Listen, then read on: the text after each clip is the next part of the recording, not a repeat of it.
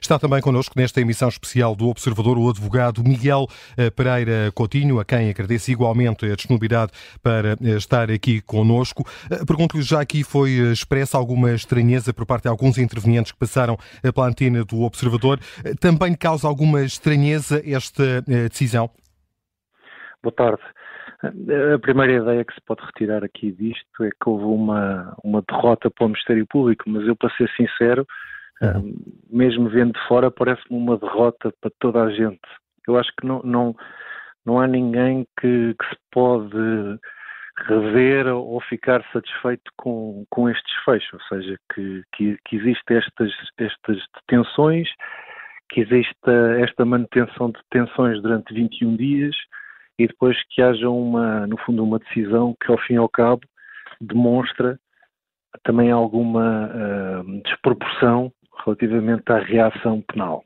Eu acho que uh, não, não, é, não, não, não, é uma, este desfecho é uma coisa que enquanto advogado não, não me deixa uh, muito tranquilo e, e, pronto, de facto acho que deve ser repensada muita coisa, não só do ponto de vista da estratégia processual, como também das normas tal como elas existem neste momento.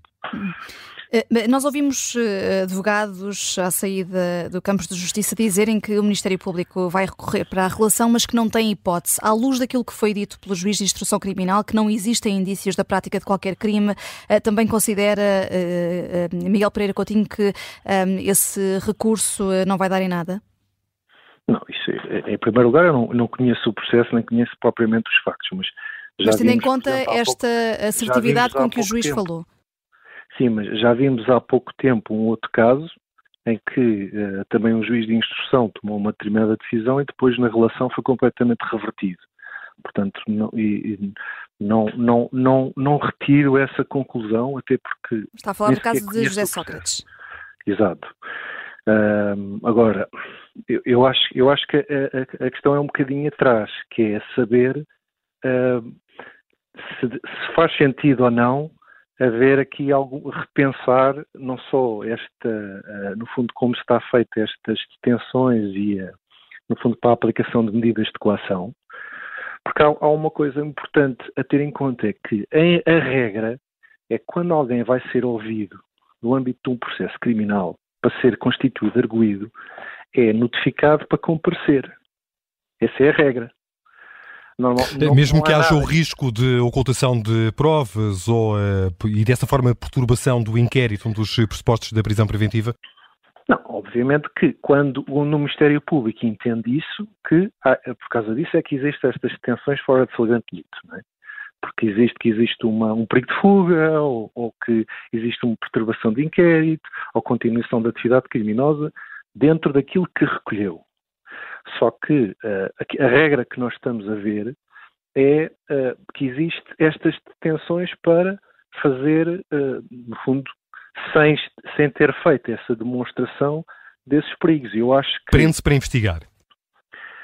Eu acho que é preciso perceber que, que a regra, que o, o, Ministério, o, o Ministério Público consegue chegar à mesma finalidade, que é, no fundo, investigar, sem ter de fazer, pronto, coisas ou tomar iniciativas completamente desproporcionais. Porque reparem, e depois há outra coisa que é, este processo ainda muito ainda vai decorrer.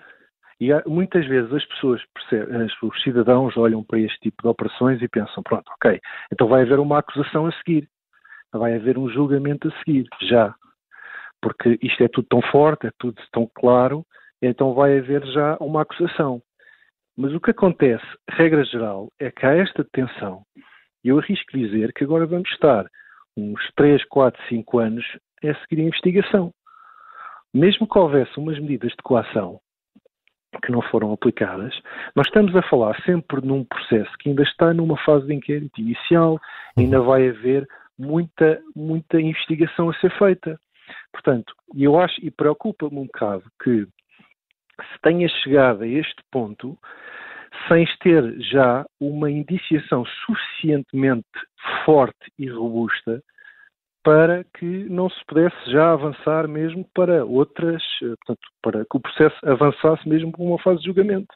Porque o, o, é, é, idealmente aquilo que toda a gente quereria, pelo menos do ponto de vista da justiça penal e da sua credibilização, era que, ok, se estamos a falar de indícios fortes para a aplicação de uma medida de coação de prisão preventiva, e se para haver uma acusação basta indícios suficientes, que é outro, outro conceito, mas suficientes é mesmo menos do que fortes, então diria que neste momento já há a possibilidade de dizer uma acusação.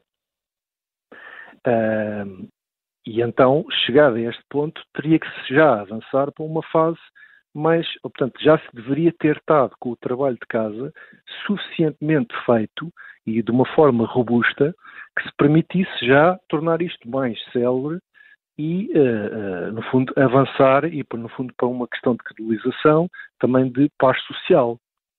E aquilo que nós vamos ver é que, muito provavelmente, agora houve esta decisão e agora vamos estar 5, 6 anos em investigação e pronto, e vamos ver o desfecho, porque isto até, até pode haver depois uma acusação a seguir.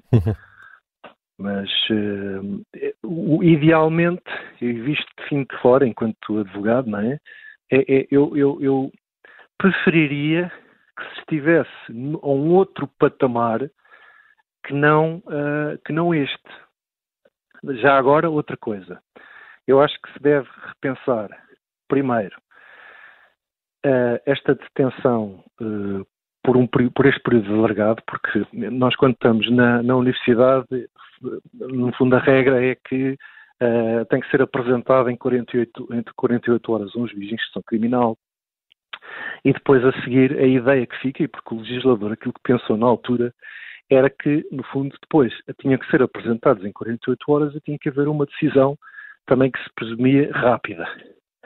A prática depois acabou por alargar isso e arrastar, e a partir do momento em que se, uh, neste tipo de operações, aquilo que acontece é que a pessoa é apresentada a um juiz, em 48 horas, é identificada e depois vão ver o processo, vão, vão no fundo, vão-se vão -se todos os advogados uh, informar sobre aquilo que está em discussão uhum. e depois vai haver os interrogatórios. E eu acho que tem que haver um limite para uma tomada de decisão. A prática não está a respeitar o espírito da lei é que a lei não pensou nisto, o legislador uhum. não pensou neste tipo de, de assuntos, de, de, não anteviu, quando, quando criou esta norma, não disse, ok, uh, eh, um, ehm, é preciso apresentá-la em 48 horas, mas depois também não é suposto estar três semanas para preferir uma decisão.